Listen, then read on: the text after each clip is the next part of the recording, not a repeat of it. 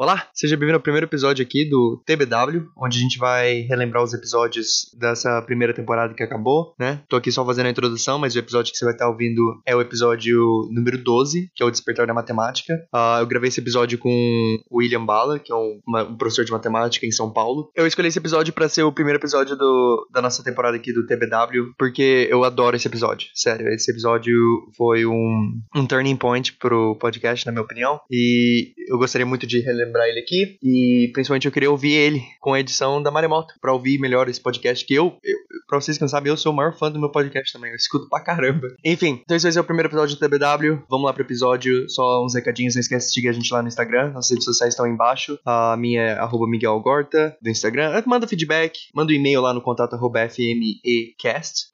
Tá tudo aí embaixo. Segue a gente lá. E apoia a gente lá no PicPay. A gente tá com um plano de assinatura lá. A gente vai começar a fazer lives no, no grupo do Facebook depois, umas lives diárias, pra bater um papo com vocês. A gente só precisa de mais pessoas lá pra começar a fazer a live. Então apoia a gente lá no PicPay. O link do PicPay também tá aí embaixo. É picpay.me barra FMEcast ou, ba ou barra FMEC. Eu esqueci. Mas tá aí embaixo. Segue aí, paga lá no PicPay e vamos lá pro episódio, gente. Um abraço.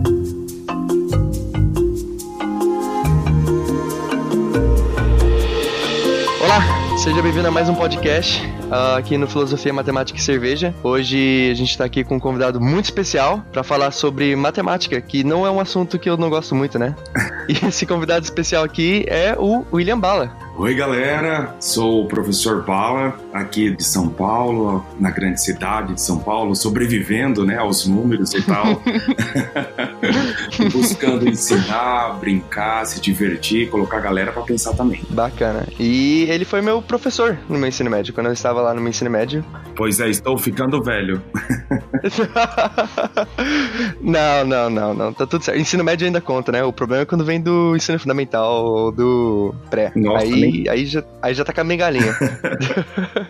a gente vai falar aqui sobre matemática e claro que vocês já viram no título do podcast. Gostaria de comentar só também do crescimento do podcast, que tá sendo super legal. Atualmente a gente tá em 2.200 downloads, Uau. que é um número bacana, é um número bacana. Com certeza a gente não é um dos maiores, mas o legal é ver esse crescimento e sem ter nada tipo de extrovertido, sem ter nada demais, a gente só tá batendo papo aqui, isso é bem interessante. Perfeito, é por esse motivo que eu estou gelado nesse momento, né? Imagine você me ouvindo aí, indo pro trabalho, em, em, casa antes de dormir, imagine a minha temperatura, minhas mãos, porque isso é diferente. Dar aula numa sala de 40, 30, 20 alunos é diferente pra, de falar de para 2 mil, 3 mil, 4 mil pessoas, né? Espero que vocês... É muito estranho. É estranho. Mas assim, às vezes, às vezes sai desse negócio da cabeça, mas é interessante voltar aí. Eu gosto de compartilhar isso também com os ouvintes. Vambora, vamos conversar sobre matemática. Não fiquem com medo, porque matemática não é chato. Matemática é divertido.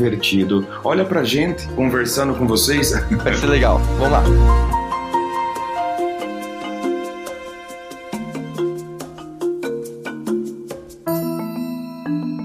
Gente tem um pouco de viés de confirmação aqui, né? Pelo fato de a gente amar matemática. Então é claro que a gente não vai falar nada de mal da matemática aqui, porque não existe nada de mal da matemática. Mas uma coisa que eu tava pensando, Bala, era que todas essas pessoas que estão na matemática, todas essas pessoas que cursam, que são matemáticas, elas, teve um, elas tiveram aquele momento onde elas falam assim: putz, essa é a minha paixão. Porque ninguém cursa matemática pelo dinheiro. Não é que nem uma medicina, uma engenharia, que a mãe sempre falava pra criança: não, você vai ser um engenheiro, você vai ser um advogado, você vai ser um uhum. Nenhuma mãe fala assim, não, você vai ser um matemático e você vai passar fome no começo e depois vai estar tudo certo. Pois é. Esse é o grande rótulo que existe, né? Porque se Exato. você ser professor já é um rótulo ruim, uhum. né? Antigamente, lá na antiguidade, o professor era a professorinha de, de primário, do fundamental, é aquela mulher meiga, simples, né, que ensinava, adorava brincar com criança e de repente o mundo foi evoluindo até chegar na gente, né? As uhum. coisas começaram a, a, ficar mais sérias,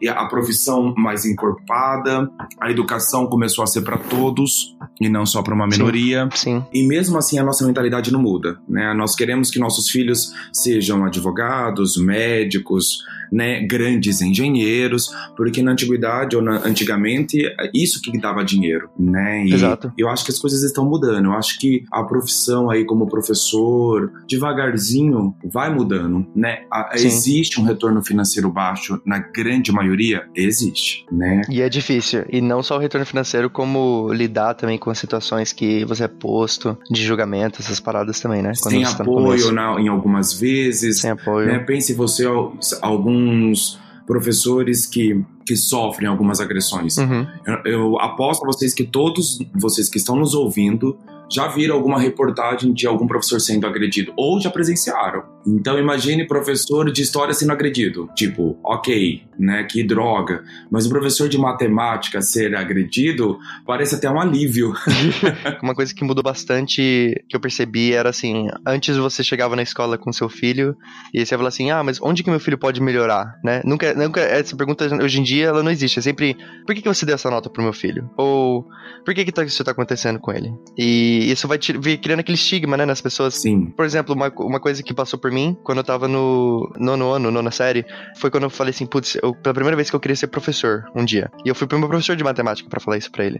Falei assim, olha, professor, eu acho que eu vou querer ser professor de matemática um dia. E ele virou para mim e falou assim, meu filho, você tem certeza? Tipo, não é uma coisa tão legal, não é uma coisa tão glamourosa assim. O meu professor de matemática falou isso pra mim, entendeu? Caramba. Então, então tem um estigma, assim, bem, bem pesado aí em ser, né? E tem um o outro julgamento. Ele falou a mesma coisa que eu já ouvi de novo, né? Mas você é tão bom em matemática, cara, você tinha que fazer engenharia, você tinha que sair. Eu falei, mas se eu sou tão bom em matemática, não é bacana que eu expresse isso para as outras pessoas em uma, uma, maneira assim? Então, esse é um primeiro desafio, né? Uhum. Quando você se descobre o matemático, quando é que isso acontece? Por que isso acontece? O porquê você começa a enxergar a matemática de uma coisa uhum. prazerosa, né? O, o, como porque isso te dá prazer? Da onde veio? E para você, Miguel, da onde veio esse prazer de aprender matemática no nono Cara, ano? Eu, nada. No, no, nono ano foi mais o prazer de ensinar, que foi a primeira vez que eu ensinei para uma pessoa e eu lembro que esse meu colega de classe, ele virou para mim e falou assim: "Cara, eu consegui passar nessa prova aqui por causa de você". E aí deu aquele sentimento, né? Eu falei: "Pô,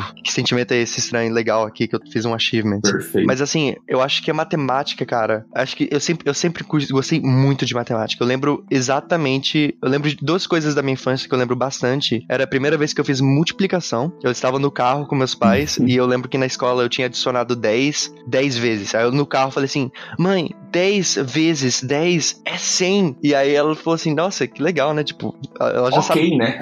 ok, né? E eu tava super, nossa, 10 vezes 10 é 100. Aí eu falei: "Nossa, eu estou fazendo uma, eu estou fazendo multiplicação". E eu não tava aprendendo multiplicação. Eu só estava aprendendo adição. Só que eu adicionei 10 vezes o número 10 e na hora que eu falei 10 vezes 10, eu percebi que eu estava fazendo multiplicação uhum. e aí foi um choque para mim. Foi aí a, o divisor de águas. Aí acabou tudo, que eu lembro depois que eu tava na, na quarta série, assim, e um aluno da oitava, assim, ele virou pra mim e falou assim, ô, oh, você sabe o que que é raiz quadrada? Eu falei assim, não, não sei o que é raiz quadrada. E aí ele falou assim, ah, por exemplo, 4. Um número que multiplicado por ele mesmo dá 4. Eu falei, ah, é 2. Então a raiz quadrada de 4 é 2. Eu falei, nossa. Eu estou sabendo mais que todo mundo. E eu sou muito esperto agora.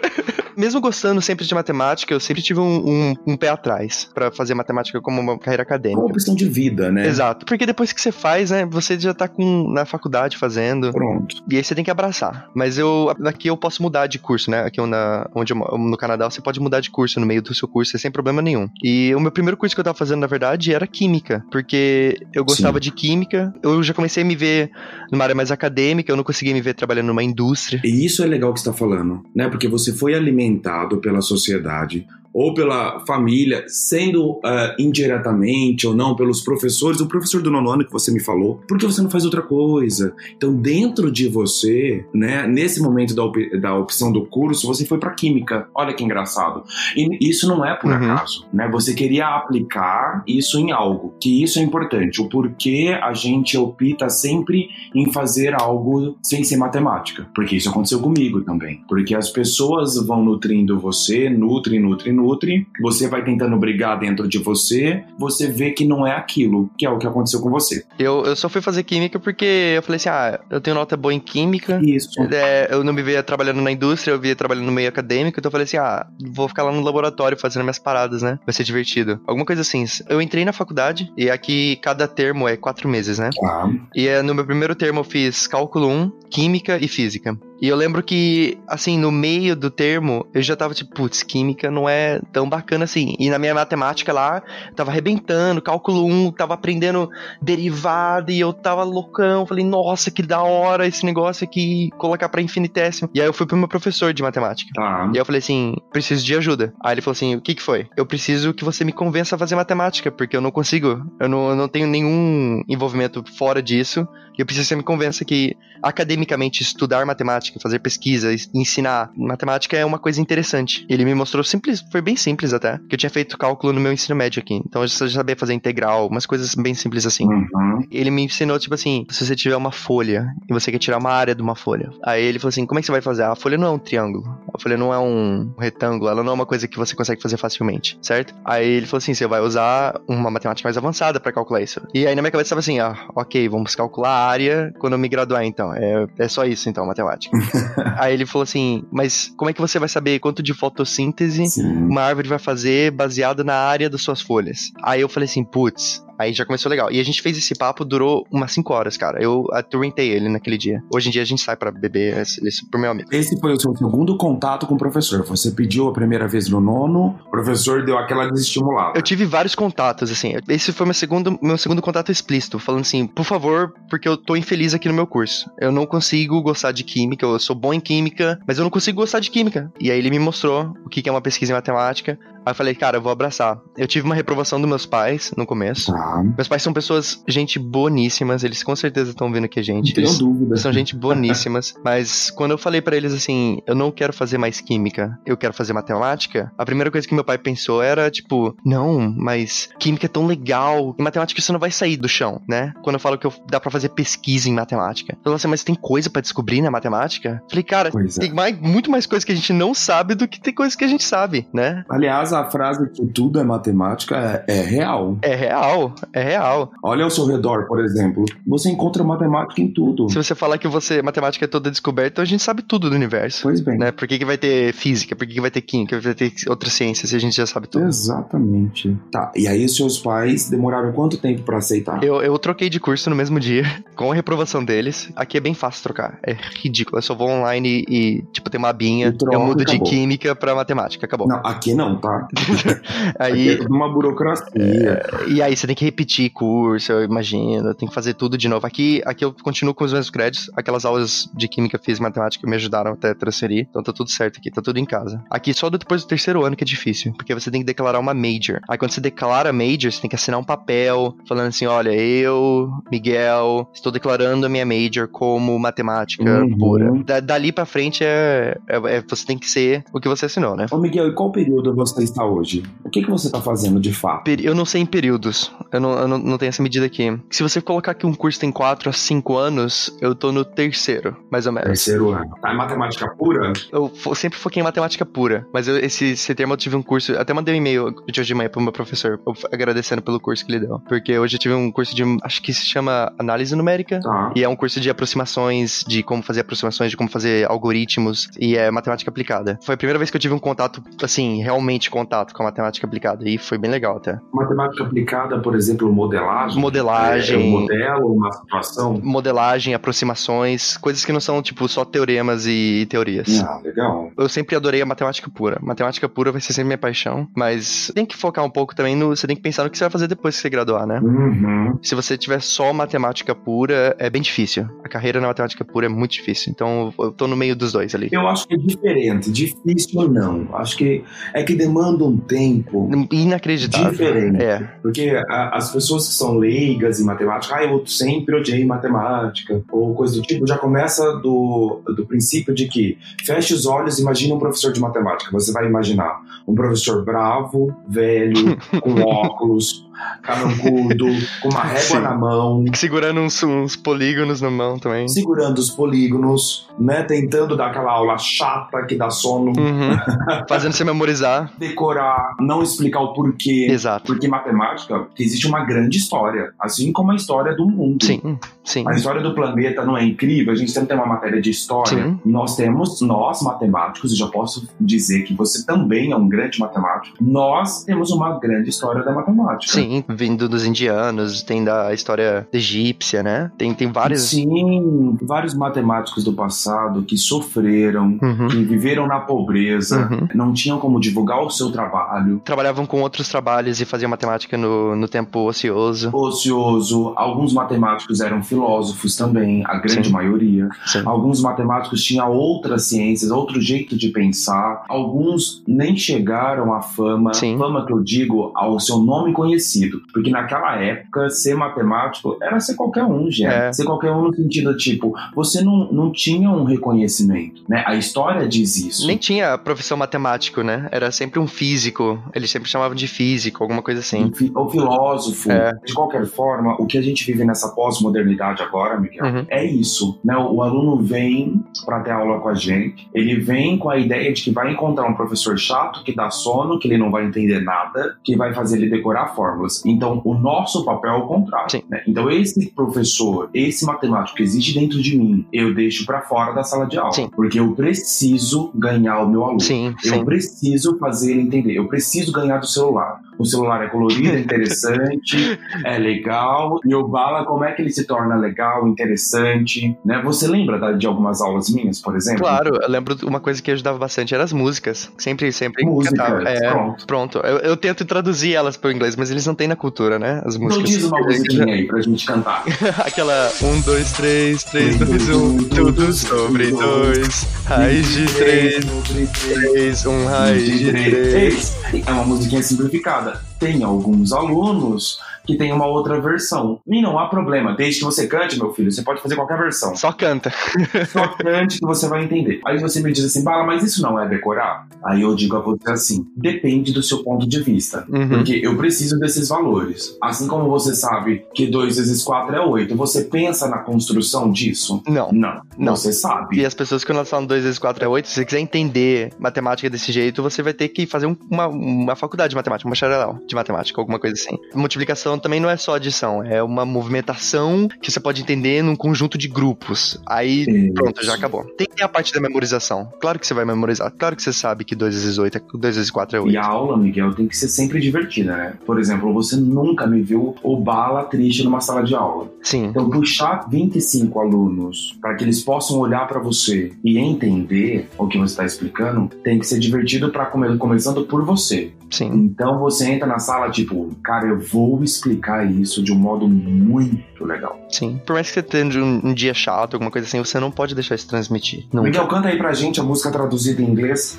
Ah, eu quero curioso. É, o que eu faço é aquele 1, 2, 3, 3, 2, 1, all over 2, square root of 3 over 3, 1 square root of 3. e os caras. Ah, os caras ali. E como eles receberam isso? Eles já sabiam essa musiquinha aí? Não, o jeito que eles aprendem aqui, eles chamam de special triangles. Eles sabem ah. dois triângulos, dois triângulos retos. Um tem o ângulo de 30, outro tem o ângulo de 60. E o uhum. outro triângulo tem o 45, 45. E aí eles, eles sabem os números no triângulo. Então eles olham no triângulo e sabem qual é o seno, cosseno e tangente. Sim. Sem nada artístico, é só special triangles. Eles não sabem é, realmente. Dá pra fazer esse triângulo, que é a grande explicação, é o triângulo retângulo na circunferência trigonométrica. Sim. Por isso que eles veem isso. Mas assim, tornar a matemática divertida é diferente. É o ponto. É onde pode o quê? Te pegar, né, Miguel? É, uma coisa que eu tento fazer quando eu tô ensinando. Eu acho que eu nunca falei da minha profissão aqui no meu podcast, que loucura. Mas eu, eu, eu dou ensino pra crianças de, de ensino médio. E uma coisa que eu tento fazer também, porque aqui eu, eu tento aprender bastante, porque eles, eles são muito. A matemática trigonométrica deles é bem. Eles vão bem a fundo nisso, né? Nos dê um exemplo, a fundo como? Por exemplo, eles vão. Acho que. Eu não sei qual é o nome em português, mas eu acho que você falou é bola trigonométrica. É um círculo que tem um raio 1 e a gente usa. Referência, isso. Isso, ok. Porque eles têm que saber o que é um ângulo de referência, eles têm que saber o que é um ângulo na forma standard, que é a forma básica, eles têm que saber como é que eles conseguem achar dentro da bola trigonométrica também qualquer outro tipo de ângulo, em qual quadrante que ele tá. Eles têm que saber como achar a linha de tangente que vai tangente ao, à bola trigonométrica, né? Ou a tangente de 225, ou a tangente é. de 315, o que que acontece. E eles têm que sacar essas paradas e eles têm que entender, porque faz muita parte das perguntas deles, né? uhum. né? E uma coisa que eu tento fazer, tipo assim, porque é um assunto, é um assunto meio. Puta, eu adoro. Eu, eu, quando vejo um Unit Circle, já começa a, vibrar, assim, já começa a tremer, assim, eu falo, nossa, que legal, tá vindo. O ensino médio aqui, você cursou até que ano? Segundo? Eu fiz até o segundo ano. Eu fiz segundo ano duas vezes você até. Fez segundo ano aqui e segundo ano aí? Eu, não, eu fiz o segundo ano duas vezes no Brasil. Porque eu me mudei uma. Eu me mudei pro Rio de Janeiro quando eu tava no segundo ano. Fiz metade ensino militar, metade ensino de Enem, né? Que eles chamavam. Foi uma escola muito ruim. E aí eu mudei de volta. Eu, quando eu mudei pra São Paulo, eu voltei pro segundo ano de novo. Porque as pessoas que estão no terceiro ano e que fizeram o terceiro ano, elas vão super se identificar com o que você disse. Olha só. Porque, na verdade, no terceiro ano no Brasil, a gente aprende trigonometria aprofundada. A trigonometria aprofundada que você falou é a mesma que está aqui. Então, eles têm que sacar o tangente, a bola trigonométrica. Tem todo um estudo gigantesco. Então, estamos aí empatados, o Brasil com o Canadá. Que bom, que bom. É bom ouvir o que vocês aprendem aí, é muito bom. Sim, definitivamente, assim, se você for colocar no papel, claro, o ensino no Brasil é muito mais pesado do que aqui. Aqui é muito fácil. São outros tópicos, mas é muito mais fácil. Não fala assim que a galera vai querer mudar pro Canadá. eu, quando me mudei pra cá, eu pulava cursos. Na hora, porque eu me mudei pra cá quando eu tava finalizando meu ensino médio, né? Eu queria ter um diploma de ensino médio daqui. Pra entrar mais fácil no college, essas coisas assim. E eu pulei muito curso. Eu pulei muito curso. Eu fui direto, quando eu entrei aqui, eu já fui direto pra cálculo na, na no ensino médio. Uhum. Eu não fiz nada de pré-cálculo, já tinha feito tudo no Brasil. Eu fui direto pro ensino médio. Eu fui direto pro cálculo, eu fui direto pra química 12, que é a química maior. Eu fui direto pra física 12, que é a, é a física maior. É uma coisa mais avançada que você conseguiu acompanhar com a educação aqui do Brasil. Exato. Mas assim, eu consegui acompanhar com a educação no Brasil porque eu sou um privilegiado. Eu no Brasil eu tive um ensino privado, né? Se você for comparar escolas públicas aqui, dá de 500 mil a zero. Em qualquer outra escola pública no mundo, eu acredito. Sim. Que aqui o ensino público ele é bem investido. Se eu entrar numa escola pública aqui, você pensa que você tá no Morumbi. Onde eu moro. Em São Paulo. aqui as escolas públicas elas têm uma infraestrutura muito boa. Isso é muito bom. E os professores que estão em escolas públicas, eles são os melhores professores da cidade. Eles não estão em escolas então, privadas. Existe uma remuneração bem justa. Isso. Escolas privadas aqui é só se você quiser ter iPad na sala de aula, entende? Entendi. Mas em questão de ensino, eu acredito que, assim, de tópico no papel, o Brasil ele é bem mais fechado. Porque no Brasil também você faz o quê? 17 classes numa, numa, numa tacada só? Você faz história, filosofia, sociologia, matemática, química, física, tudo junto. Aqui São você... 12. É tudo junto. Aqui você só faz até 4 por termo. Você tem que escolher. Ah, é? Então, tipo assim, no meu primeiro termo que eu fiz aqui, eu fiz cálculo 12, química 12, física 12 e inglês 10. Acabou. Ou seja, é o que você gosta. É. Né? Você tem que fazer a grade obrigatória até o oitavo ano, que aqui o ensino médio começa no oitavo ano. É oitavo, nono, ah. e aí tem o décimo ano, o décimo primeiro ano e décimo segundo ano, que eles não, não separam, assim, de primeiro e segundo ano. E aí você começa a decidir mais ou menos quando você tá ali no primeiro ano do ensino médio, uma comparação boa, assim. Você começa a decidir, olha, eu não quero fazer física. Você vai lá e você não faz física.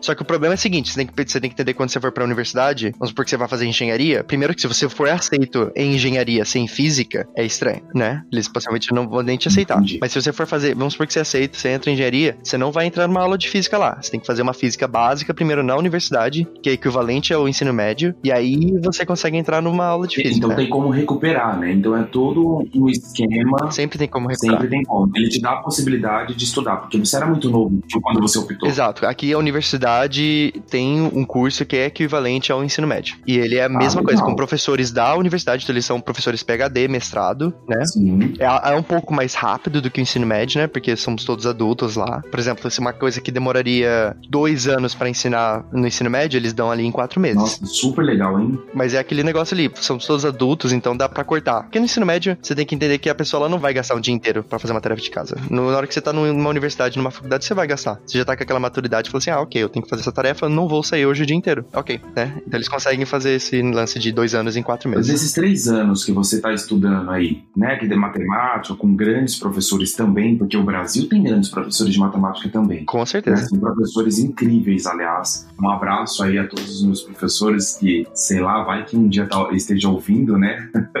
Tenho orgulho de todos. E eu tô aqui por causa deles. Aliás, eu sou um professor hoje por causa Todo, deles. Todos estamos aqui por causa dos nossos professores, né? É incrível, a gente se espelha, né? É, a culpa é sua, Bala. É. não, fala, assim que eu já choro que a, o Bala ainda é manteiga. e aí eu queria te perguntar, nesses três anos, se você tem uma discussão que existe nas universidades ou em alguns grupos de filosofia, né? Filosofia e matemática aqui estão bem juntas. Tem, você tem que fazer um curso de filosofia para se graduar em matemática. Olha que legal. Aqui a gente tem algumas grades de filosofia para concluir o curso de matemática. Não é, você não vai na universidade estudar só matemática. Uhum. Você tem um ou outro curso na universidade de graduação que, que tem filosofia, uma pedagogia, um, algo mais que vem por, por uma discussão, história da matemática, para você entender. Sim, sim. E faz parte. Faz né? super parte. Porque senão você fica, você vira um, um robô. Senão, parabéns, você é um computador, né? É, parabéns, vai lá, próximo. é. E a minha pergunta é: vocês discutem sobre se a matemática ela é descoberta ou criada? Cara, eu tive essa, eu tive essa discussão num seminário que eu fui, que era um seminário só com professores. Eu, eu invadi lá. E foi uma discussão muito interessante. A gente discute sim, sempre fica naquela, né? Tem gente que sempre fala que é inventado, tem gente que sempre fala que é descoberta, e tem gente que fica no meio, do, em cima do muro. E a sua opinião, assim, do, do, de cara, assim, ah, eu acho que, pá. Em cima do muro, 100%. Eu, em acho, eu acho que a matemática, por si só, ela é construída em fatos. Tipo assim, a gente não precisou ah. construir a matemática para saber que um mais um é dois, ou que números primos são divisíveis por eles mesmos ou por um, alguma coisa assim, mas a gente consegue descobrir essas coisas com técnicas inventadas pela gente. Então eu acredito que a técnica na matemática, ou o jeito que a gente escreve matemática, sim, é inventado pela gente, porque se eu for para um planeta alienígena e falar assim, ei, estou fazendo matemática, eu, e mostrar o meu número 1, eles não vão entender o meu número 1, eles não vão entender o, a minha, o meu termo de adição. Mas se a gente colocar dois pauzinhos junto e mostrar para eles assim, eles sabem que é dois. Então eu acredito que a, tem bastante fatos, mas as técnicas são criadas pela gente. Essa é a minha, minha filosofia. Eu tenho uma outra concepção, que é a ideia de que o porquê nós temos alguns matemáticos ou alguns professores têm a necessidade de saber se foi descoberto ou criada. Eu fico pensando, não é porque eu tenho que rotular, né? Porque, Boa. como você disse, partes eu, eu acho que foi descoberta e partes eu acho que foi criada. Uhum. E é isso. Algumas pessoas ainda insistem em colocar isso na nossa, na nossa vida, essa pergunta. A matemática foi descoberta ou criada? Meu filho, por que eu tenho que rotular? Você não entendeu que não precisa? Exato. Nós podemos falar assim, o que foi descoberto e o que foi criado. Não existe uma dicotomia, Sim. duas situações segregadas. O, o, único problema que eu, que eu tenho com isso é que a minha especialização na área de matemática atualmente é análise complexa, são números complexos. Nos, nos números complexos, para quem só relembrando, é, é o que tem o número i. Isso, isso. São, é, e o i que representa o que mesmo? i ao quadrado é igual a menos 1. Isso. O i é a mesma coisa do que a raiz quadrada de menos 1. Isso. Ou, como você disse, i quadrado é igual a menos 1. Isso. Né? Imagine você está me ouvindo, pega o quadrado, passa do outro lado. É mais ou menos simples assim, num, num jeito rústico de falar, tá, gente? É, é bem... Os que estão nos ouvindo, pelo amor de Deus, não vão me matar. Eu, eu, eu já tô tremendo aqui, tô brincando. Uma coisa que eu tenho problema com isso é, vamos supor, esses dias eu tava num bar e aí um cara pergunta assim, ah, o que que você faz na matemática e o que que você descobre? Aí eu falei assim, ah, minha especialização é em números complexos, né? Aí ele falou assim, ah, mas o que são números complexos? Aí eu tentei explicar ali, né, os números bidimensionais, que tem duas dimensões, em vez de você só pra esquerda e pra direita, você pode ir pra cima e pra baixo, né? Uhum. E aí ele falou assim, ah, mas isso aí é papo furado, né? Tipo assim, você, o matemático criou isso, não tinha solução, eles criaram. Aí eu virei pra ele e falei assim, mas é assim que a matemática vai pra frente, né? Se você tiver um problema e você criar mais matemática e essa matemática que você criou, ela se agrega ao resto sem, sem ter nenhuma contradição com o resto, parabéns, você acabou de criar matemática. Você fez uma matemática bacana aí, né? Eu sou leigo totalmente na história dos números complexos. Eu não sei quem que. Não, a gente tá aprendendo. Você não tem que saber de tudo mesmo. Eu, eu não, não, sei, mas eu tenho certeza que a pessoa que criou ela, alguém virou pra ela e falou assim: ah, mas isso aí é balela, vai que chamar i de um número. Aí a pessoa falou assim: é, eu vou chamar i de um número. Eu criei um símbolo. Eu assim um como símbolo. o número 1, um, você tem um símbolo. Assim como o número 2, você tem outro símbolo. Escreve número 2. Como você sabe? Por que o número 2 tem esse formato? Exato. Você sabe da história da matemática pra ter esse formato? Eu e o Miguel sabemos. É, a, mas é, você, você, você, você perguntou por quê? É. As pessoas não, não, não pensam. Exato. Eu percebi uma coisa assim, quando sempre que eu falo de números complexos pra uma pessoa que tá ainda na escola, ah. tipo no ensino médio ou assim, a pessoa ela vai e abraça e ela fala assim, nossa, que legal, você vai pra cima e pra baixo agora. É claro que é bem mais complicado do que pra cima e pra baixo. A pessoa ela abraça, mas assim, quando a pessoa sai do ensino médio, eu percebo que ela se fecha, ela parece que a matemática acabou pra elas. Qualquer coisa nova é balela. Quando um aluno meu me pergunta assim, ai, mas pra que, que eu vou usar isso na vida? Ai. Ou aonde eu vou fazer, o que que eu vou fazer, eu só paro e penso. Eu faço a pessoa pensar, falo assim, por favor, coloque seu celular em cima da mesa. O celular, você acha que é um fiozinho ligado no outro só? E vai, de repente, você começa a falar. Exato. Ou você acha que tem um estudo gigantesco, que teve vários matemáticos que fizeram, desenvolveram ou criaram vários teoremas. Como é que, como é que esse celular chegou na sua mão? Você já parou para pensar que a eletricidade não é um fiozinho ligado no outro só? Você acha que se criar criaram por si só? Você acha que essa tecnologia que a gente está desenvolvendo a cada ano, né, elas estão sendo desenvolvidas por acaso? Não. Existe um estudo matemático por trás gigantesco. Sim, 100%. E é difícil das pessoas entenderem isso. Os matemáticos falam assim: as pessoas que acham que a matemática é descoberta são seguidoras de Platão. Aí um dia eu fui pesquisar por que, que esse matemático, ou por que meu colega, diz que são seguidoras de Platão. Platão, ele trabalhava muito nessa ideia de que a matemática foi descoberta, porque ele olhava para as flores, ele olhava para a sequência de Fibonacci. Uhum. Então ele enxergava a, a, matemática em tudo. Então, aquilo que ele conseguia enxergar, ele falou: puxa, eu descobri a matemática, não criei. Eu desenhei ela para o papel. Exato. E aí, as outras, em contrapartida, eles têm outro nome, Aristóteles aristocráticas. Porque realmente ele fala assim, da questão do infinito. O infinito você não consegue ver, você consegue ver, Miguel? Não, não consegue. Não consigo, não dá. A, a ideia do que ah, os grãos de areia de uma praia é ter uma quantidade infinita. Então eu vou te contar um segredo, não, não tem. É, é. Porque o que a gente pode ter é uma demanda de tempo gigantesca para que eu possa contar. Agora, é, é, finito, meu filho. Sim. Vai chegar uma hora que vai acabar. Se você vê, é finito. Por exemplo, a criação do. O que é um ponto para você? É um ente primitivo aqui no país. Ponto não tem espessura. É algo criado, né, para definir matemática. O que é uma reta? Uma reta Também é algo infinito. Não existe. É infinito. Você entendeu? Então tem essa parte criada mesmo na reta, é difícil para as pessoas entenderem que as pessoas elas desenham uma reta e falam assim: ah, aqui tem uma reta. Só que a sua reta ela tem espessura, né? Você desenhou, na verdade, um retângulo pequenininho. É. Uma espessura bem pequenininha. Ela só tem, na verdade, uma dimensão. Você não consegue ver uma reta de verdade. Que é um símbolo, de novo no símbolo, para que eu possa explicar para as pessoas o que é. Imagine que, assim como na física a pessoa fala: imagine uma situação sem gravidade. Imagine eu andando sem força de atrito. Ué, gente, são algumas suposições para que ele possa me explicar. Exato. A matemática é assim. Então, é, tanto Platão como. É, é, que eu travo, trava a língua. A, a minha língua aristocrática. eu também. Que eu tentar falar aqui, eu não vou conseguir. Eu vou deixar o. é.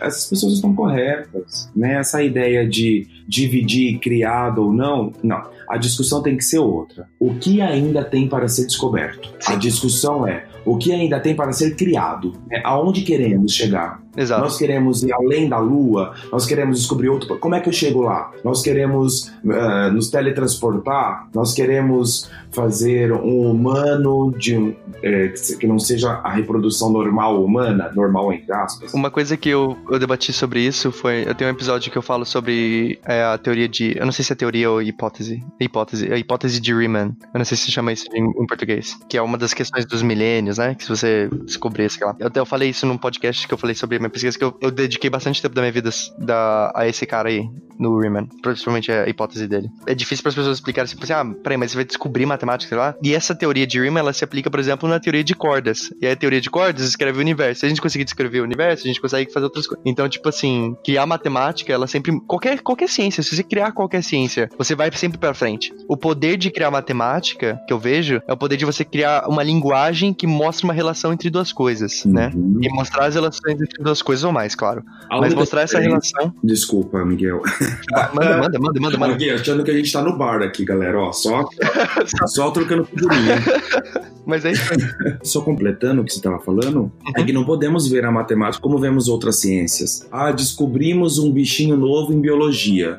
você consegue ver o bichinho novo se você vai estudar esse bichinho novo. Conseguimos descobrir, sei lá, uma outra receita de bolo ou conseguimos criar. Matemática não podemos enxergar desse jeito. Sim. No matemático, nós conseguimos criar algo abstrato que talvez não sabemos a aplicação hoje. Exato. Como o nosso passado não sabia a aplicação. Perfeito. Tipo a, a teoria dos números com, com números primos que a gente usa em algoritmos de segurança hoje. Na época foi criada e falou assim: ah, ok, todos os números podem ser escritos como um produto de números primos. Um fato interessante. Mas não, não, saiu, da, não saiu do papel. Ou a né? biometria, né, gente? Eu, pra... Hoje você que tem um iPhone falando comigo, o iPhone 10 ou o iPhone, eu acho que um, um pouco antes, você consegue destravar seu celular pelo seu rosto, uhum. pela sua digital. Sim. Isso daí é um estudo matemático super complexo. Putz.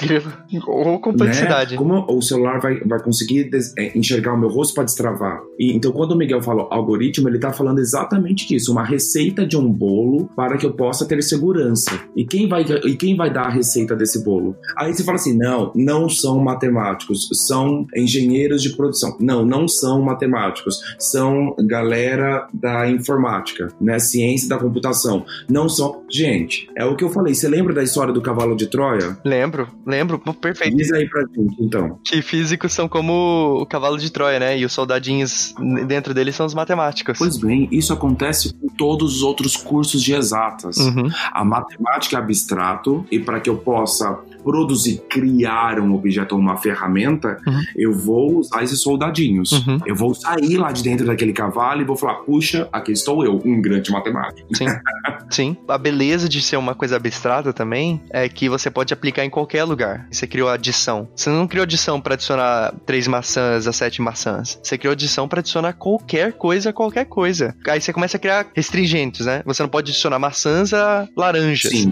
E isso vai começando a criar relações às coisas. Uma coisa é você falar assim, é, é aquela piada do Chaves, né? O professor linguista perguntou para ele assim: ah, quanto é que é duas laranjas mais três laranjas? Ele falou assim: ah, professor, eu sei essa com maçã, né? Uhum. E esse é o poder da matemática, você conseguir criar uma linguagem de relações no mundo abstrato. E, e isso também cria dificuldade de entender a matemática, porque você não está vendo a matemática. Eu lembro uma vez que o meu professor de filosofia tava falando de consentimentos abstratos. Ele falou assim: ah, me dá um 4. E aí a gente, aí o pessoal fez um 4 com a mão, né? Ele falou assim: não, isso são quatro dedos. Me dá um 4. Me mostra o que é um 4. Não tem esse conceito de que é um 4. Um 4 é um conceito abstrato. Se você não der um nomezinho pro 4, ele vai ser um nome, uma coisa abstrata. Uhum. Eu tô até emocionado de estar falando aqui. Eu, parece que eu só tento vender uma figura assim que gosta de matemática. Não, matemática realmente me faz ficar não, muito emocionado. É, é, surreal, é de, de outras. Assim, criar uma linguagem, criar um jeito que, por exemplo, uma coisa que também faz piada com meus alunos aqui, porque por mais que eu tenha aqui por, por três anos, meu inglês ele não é.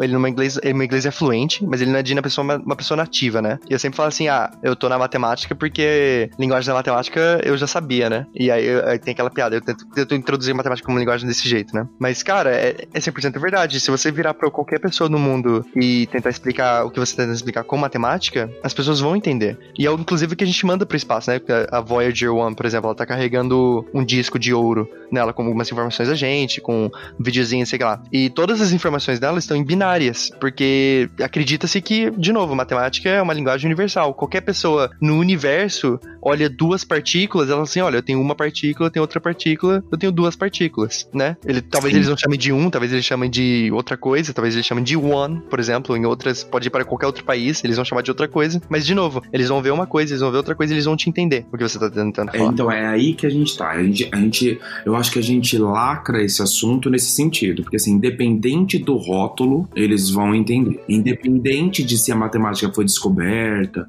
ou criada, eu vou entender, né? Eu vou Exato. entender o que, o que alguém pensou antes, que é surreal, que é algo demorado, uhum. que demorou antes. Por exemplo, a criação do zero demorou anos. Exato. Anos e anos e anos para alguém pensar no zero, para alguém criar e demonstrar o que significa. Que zero é um número. Exato. Que zero é um número. O que hoje parece simples não foi no passado. E não podemos deixar isso morrer.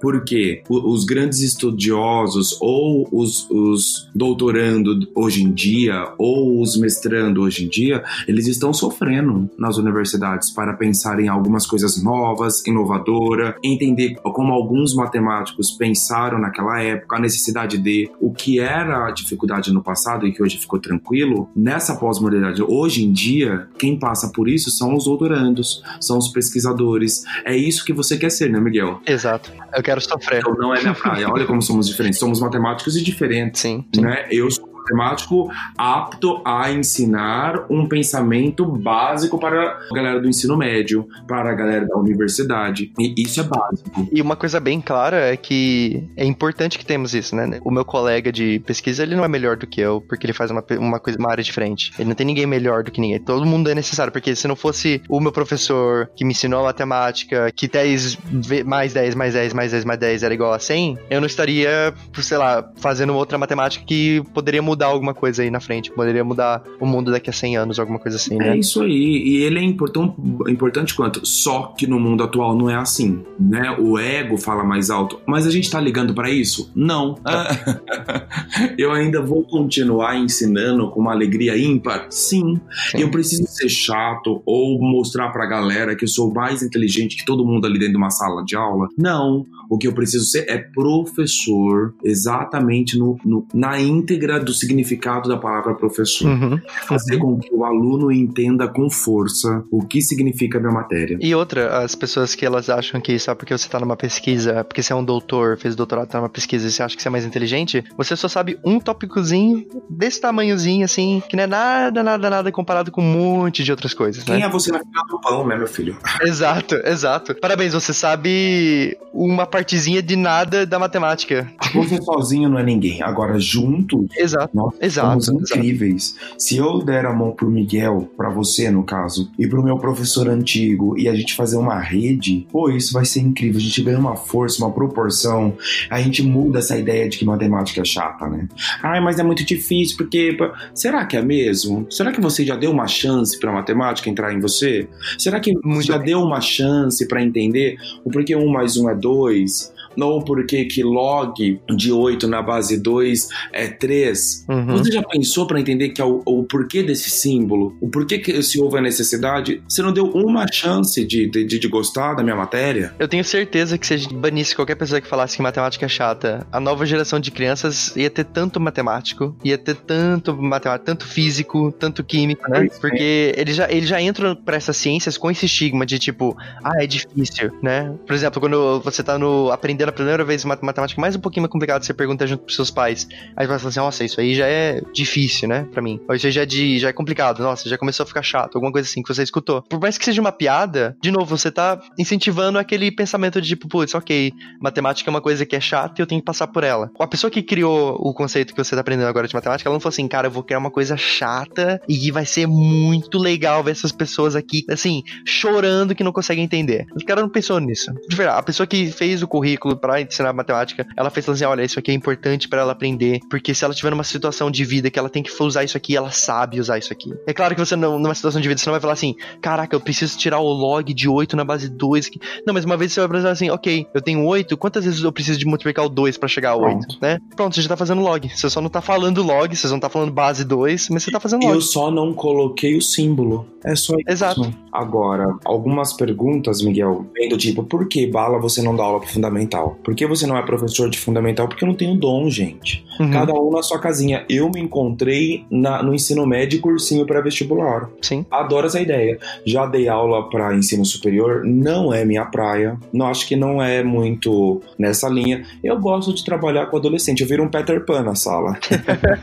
Todo mundo com 16 anos e eu com 32 hoje, falando de matemática com eles, brincando, nos divertindo. Fundamental tem que ter um outro tipo de dom, que aliás eu acho incrível. É. Tá? Pessoas que lidam com adolescente nessa faixa etária são pessoas abençoadas por Deus, que não é minha cara. Nossa, não, não dá. É um, são pequenos diabinhos que eles estão ali, eles estão querendo sair. Eles estão querendo sair. E aqui eu já, já deixo registrado que eu já tiro o meu chapéu para todos esses professores, porque, meu, são incríveis, têm um dom incrível. E eu preciso deles. E tem gente que gosta. Eu tenho colegas que falam, eu nunca vou sair do fundamental, porque eu acho adolescentes do ensino médio chatos pra caramba. Ao meu papel do médico eu coloco, só para reforçar aqui, que é uhum. é legal também para trocar uma experiência com você, uhum. você que tá começando a carreira. Aqui no Brasil, né, a galera que tá nos ouvindo, uhum. nós temos três anos no ensino médio, primeiro, segundo e terceiro. O primeiro ano ainda o Bala constrói a matemática, construir mesmo, então eu explico de onde vem fórmula, as fórmulas, demonstra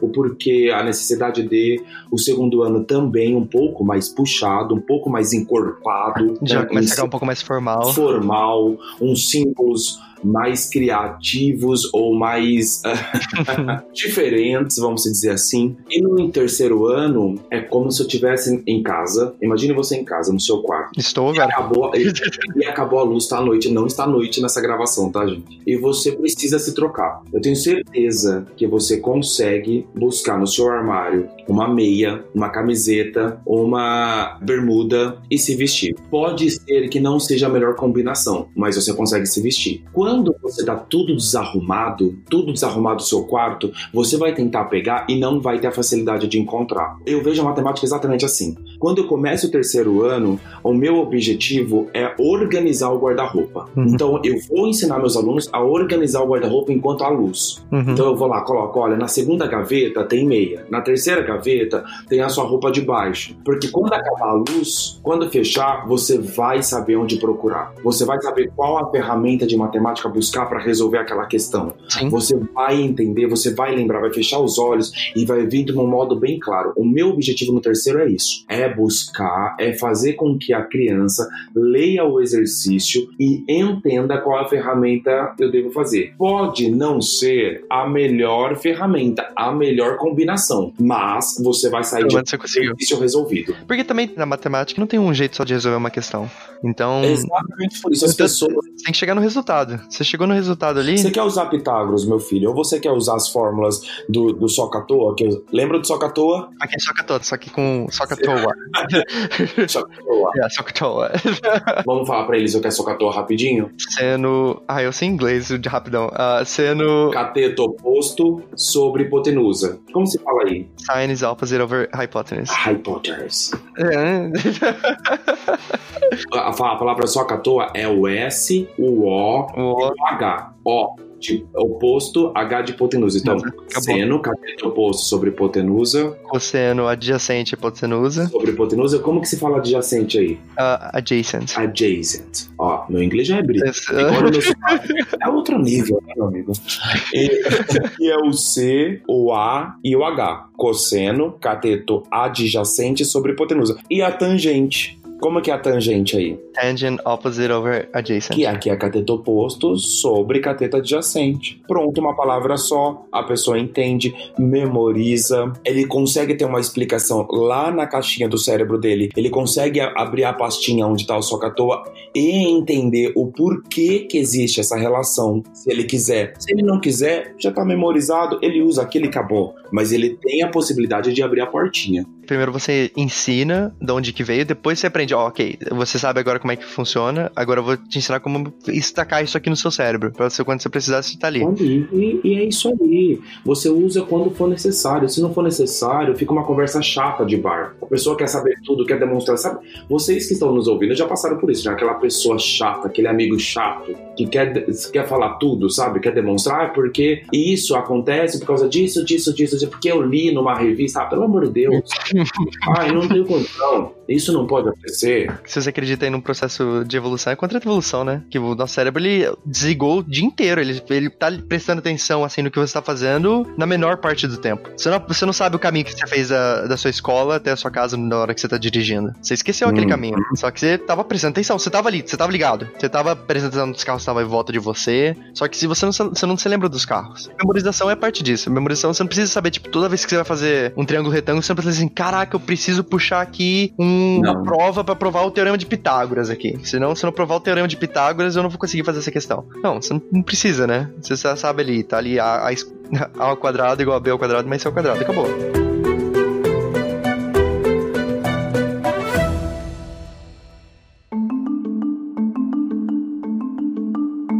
Acredito que vocês que estão nos ouvindo, ou esse bate-papo aqui de informal, de bar, entre dois matemáticos, uhum. né? Dois matemáticos entram no bar. Pois é, e começa a falar sobre isso. Não dá, né? Eu não fico falando sobre isso com, com todos os meus amigos. Né? Eu falo com meu amigo Miguel, que me convidou, aliás, muito obrigado por ter me convidado. Fiquei super honrado. Uma honra ter você. Emocionado, aliás, né? Porque imagina, um ex-aluno super fofo me liga do nada, alguns anos depois, para falar que lembra das minhas aulas e que gostaria de fazer um, uma gravação comigo. Que coisa mais rica. É, o, é, fica na memória, né, cara? Você é, você é um excelente professor. Não tem, não tem como. Você que será um. E já é, né? Porque pelas histórias. É que ele não fala, viu, gente? Mas pelas histórias que ele, ele me contou ao, ao, nesse, é, nessa preparação para que a gente possa conversar com vocês, ele me contou que os alunos adoram ele. e como não gostar, uhum. né? Veja bem, olha quem vocês estão é, nesse momento no ônibus ou em casa ouvindo o Miguel, né? Fala de um jeito descomplicado, legal, divertido, assuntos interessantes, faz todo sentido. Agora, quer que a gente fala de um jeito formal, matematicamente falando? Eu falo. Dá pra falar. Eu tenho certeza absoluta que o Miguel também fala. Você quer que eu feche a cara? Você quer que eu fale no único tom? Você quer que eu pegue a régua na mão? E você quer que eu pinte meu cabelo de branco? Eu falo isso pra você. As pessoas não podem, as pessoas têm que ressignificar a visão de um professor de matemática. O professor de matemática, ele tem que entender onde o ambiente que ele tá, né? Por exemplo, eu, uma coisa é eu ir para onde, onde eu ensino lá os alunos de ensino médio e tentar falar com eles como se eu estivesse falando, porque eu também, eu também dou, eu ensino os alunos lá da minha faculdade, né? Mas é só para cálculo 1, cálculo 2, é bem, coisa bem simples, né? Se eu for falar do jeito que eu falo para esses alunos de faculdade e pros alunos de ensino médio, não vai dar. Pois é. Pros alunos de, de, de faculdade, quando eles estão fazendo matemática, principalmente, eu tenho que falar mais formal. Eu tenho que chegar assim, olha, eu tenho que provar isso aqui. Você me falou um teorema legal, eu tenho que provar. Você, você tem a prova física. E aí, eles, se eles me mostram no papelzinho uma evidência, não vai adiantar. Não vai adiantar. Não vai adiantar. Mas se o, por exemplo, esses dias tem um amigo de família aqui, e o filhinho dele veio com um caderninho pra mim, assim. Ele tem uns, acho que, acho que ele tem uns sete anos. Ele veio com um caderninho, assim, pra mim, e ele tinha descoberto um padrãozinho, assim, que toda vez que ele fazia um, ele sabe, ele fazia um triângulo, e aí no triângulo dele, ele começava a contar de um, dois, três, e ele percebia que no final do triângulo tava todos os números quadrados, né? Que era um, quatro, nove. Hum. E ele falou assim, olha que legal esse negócio que eu fiz. E eu, putz, você é um gênio da matemática, você construiu tudo isso, você é uma pessoa muito inteligente, né? E fala de uma maneira mais, assim, mais didática, né, com ele, depois ele tenta explicar. Mas se uma pessoa de quarto ano da matemática chega para mim e mostra isso e fala do meu jeito, eu falo assim, mas é melhor você mostrar isso com uma prova é, mais fundamentada, né? Não, você está mostrando um triângulo com evidências. Evidências para matemática não é nada. Evidências só mostra, não. tipo assim, se tiver muita evidência, a gente fala assim, ok, vamos tentar provar esse negócio aqui. Mas uma evidência só não é, não é prova de nada. E eu acho que as pessoas, principalmente os professores, eles confundem muito o ambiente que eles estão. Eles chegam no, no ensino médio, o aluno fala assim: olha, eu tô. Acho que eu vou usar a soca à toa, né? E o professor fala assim: mas por que, que você vai usar a soca à toa? Por que, que você não vai usar Pitágoras? E funcionaria do mesmo jeito, tá tudo ali, tá tudo em casa. Uhum. Um veio do outro, outro veio de um, vai, vai usar identidades trigonométricas, certo? Os professores, atualmente, eu acho que tá até sendo legal que a geração de professores que tá tendo agora é a geração mais nova, né? Não é a geração de dinossauro. Não, tá mudando. Não é a geração dinossauro. A gente vai mudar. Tudo muda. A tecnologia muda, mas os professores, os humanos também. O comportamento humano muda. Uhum. A gente tem que se adequar às situações. Sim. Então, nesse sentido, é que nós temos uma geração nova de professores. Eu, o Miguel, é diferente. Tem outros que não querem mudar. E tá tudo bem. Tomara que seja assim também. Sim. Tomara que você tenha um professor bem divertido, tomara que você tenha um professor calmo, um professor que fale difícil, um professor que seja chato, por que não? Porque senão vai ficar monótono, vai ficar uma coisa. E também, também prepara você, né? Porque uma vez que você entra na universidade faculdade, as coisas uhum. elas, elas são bem diferentes, né? É um outro universo, é uma outra coisa. Eu, eu gostaria de deixar um desafio aqui. Posso, Miguel? Não tava no roteiro, mas eu gostaria. Roteiro, eu nem sei mais o que é roteiro. A gente, a gente já falou, mano, a gente falou tudo. Agora, eu tenho um desafio pro Miguel, já que ele gosta de fazer esses podcasts e essas coisas. Eu estava pensando no que seria os próximos ou um, um podcast que ele poderia fazer pra gente, né, galera? que é sobre. Treme aí, Miguel. Aí. Sobre essa, essa ansiedade que o Brasil, os brasileiros sofrem na pressão do vestibular em questão da matemática. Sim, sim. Né? Então fica aí um, um, um chamado, alguma coisa nessa linha, essa, essa preparação para o vestibular voltada à matemática. Qual é a ansiedade, o que os, os alunos estão sentindo, uh, o porquê eles têm um, uma defasagem gigantesca uhum. em matemática, o porquê o cursinho parece ser a salvação, mas na grande maioria não é não, a salvação, o porquê o sistema é tão rigoroso, ou porque a matemática é a matéria que mais seleciona Sim. no país, nas grandes universidades. Agora, não estou falando daquela universidade que você passa na frente e a pessoa já convida você para entrar para assistir a primeira aula, né? Porque aqui acontece isso, aqui é mercado. Então, nessas grandes universidades, o que, que acontece e por que tanta gente fica doente olhando para a matemática, Miguel? Então, fica aí um, um roteiro, pense, vê se é legal para que você possa discutir. Perfeito, perfeito. Um desafio bacana, eu acho que uma galera precisa ouvir isso de você também, que foi aluno, que passou por isso. Uhum, uhum. E eu vou adorar ouvir também. Perfeito, perfeito. Quando a, quando a pessoa fala assim, ah, eu estou fazendo um vestibular para história e eu tenho que fazer matemática, é, a resposta rápida é que se você consegue fazer a matemática do ensino médio, você mostra que você tem um o conceito básico de lógica, né? Que é isso que eles estão querendo. Lógica. É. E lógica não é matemática, lógica é filosofia. Se você tá fazendo história. É, só mudou o título. Só mudou o título. Isso mesmo. É, então, se você, se você tiver um conceito básico de lógica, você, você deveria saber fazer as questões ali, né? Esse é o que eles estão tentando aplicar. Eles não estão tentando fazer, tipo assim, ah, fazer de sacanagem, vamos tentar excluir os alunos aqui, né? Vamos tentar segregar os alunos. Não. E eu vi, eu vi umas pessoas reclamando até que, ai, esse, esse filtro do vestibular tá privando a educação de várias pessoas. Mas para chegar no nível avançado, que é o ensino superior, você tem que mostrar que você tá preparado para aquilo. Tanto psicologicamente como para aprender aquilo. Porque uma matéria vai, vai ficar difícil. Não é. O professorzinho não vai chegar na sua. Vai chegar para checar sua tarefinha, vai dar um, uma estrelinha para você, não, de faculdade. Tem que estar tá preparado. Beleza. Acho que acabamos por aqui, né, Bala? Acabamos sim, foi incrível. Foi muito bom. E, por favor, vem mais vezes, hein? Eu vou convidar. Ah, pode vou fazer pauta. Eu vou mandar a pauta. Eu só vou mandar a pauta. Eu não vou falar mais nada. Só vou mandar a pauta assim, é. assim, ó, lê aí. muito obrigado por ter participado, Bala. De verdade. Eu foi... agradeço, cara. Obrigado. Por... Foi muito bom. Eu vou até colocar no meu currículo isso. eu vou colocar no meu currículo que eu falei com você, então. ah, que incrível. Miguel, espero encontrá-lo em breve também, Sim. né? Nas viagens por aí que eu faço também. Eu sinto muito orgulho de você, cara, o homem que você se tornou. É incrível poder falar para você, com você de igual para igual, assim, nessa ideia de discutir matemática. Eu nunca pensei que isso fosse acontecer. Aconteceu. E é uma delícia tê-lo como ex-aluno, porque você será meu ex-aluno sempre. Agora um amigo, sim, né? Sim. Mas é incrível. Obrigado, viu, pelo convite. Foi incrível. Muito obrigado. obrigado. E obrigado a você aí também que ouviu até agora. Não esquece de mandar lá aquele feedback. E se você gostou, não esquece de compartilhar pros seus amigos, que é uma coisa importante, Bala. As pessoas não compartilham. Elas não, não, não saem, elas curtem, elas gostam, elas mandam feedback, elas não compartilham pros amigos. De compartilha, vamos ressignificar a matemática, vamos. Você tem dois professores falando com vocês. Que, que amigo é esse, né? Eu curti uma parada e não vai mostrar com outro. coisa estranha. Acho legal vocês compartilharem aí, beleza, galera? Obrigado mais uma vez, gente. Obrigado. Obrigadão. Valeu. Beijão. Tchau, tchau.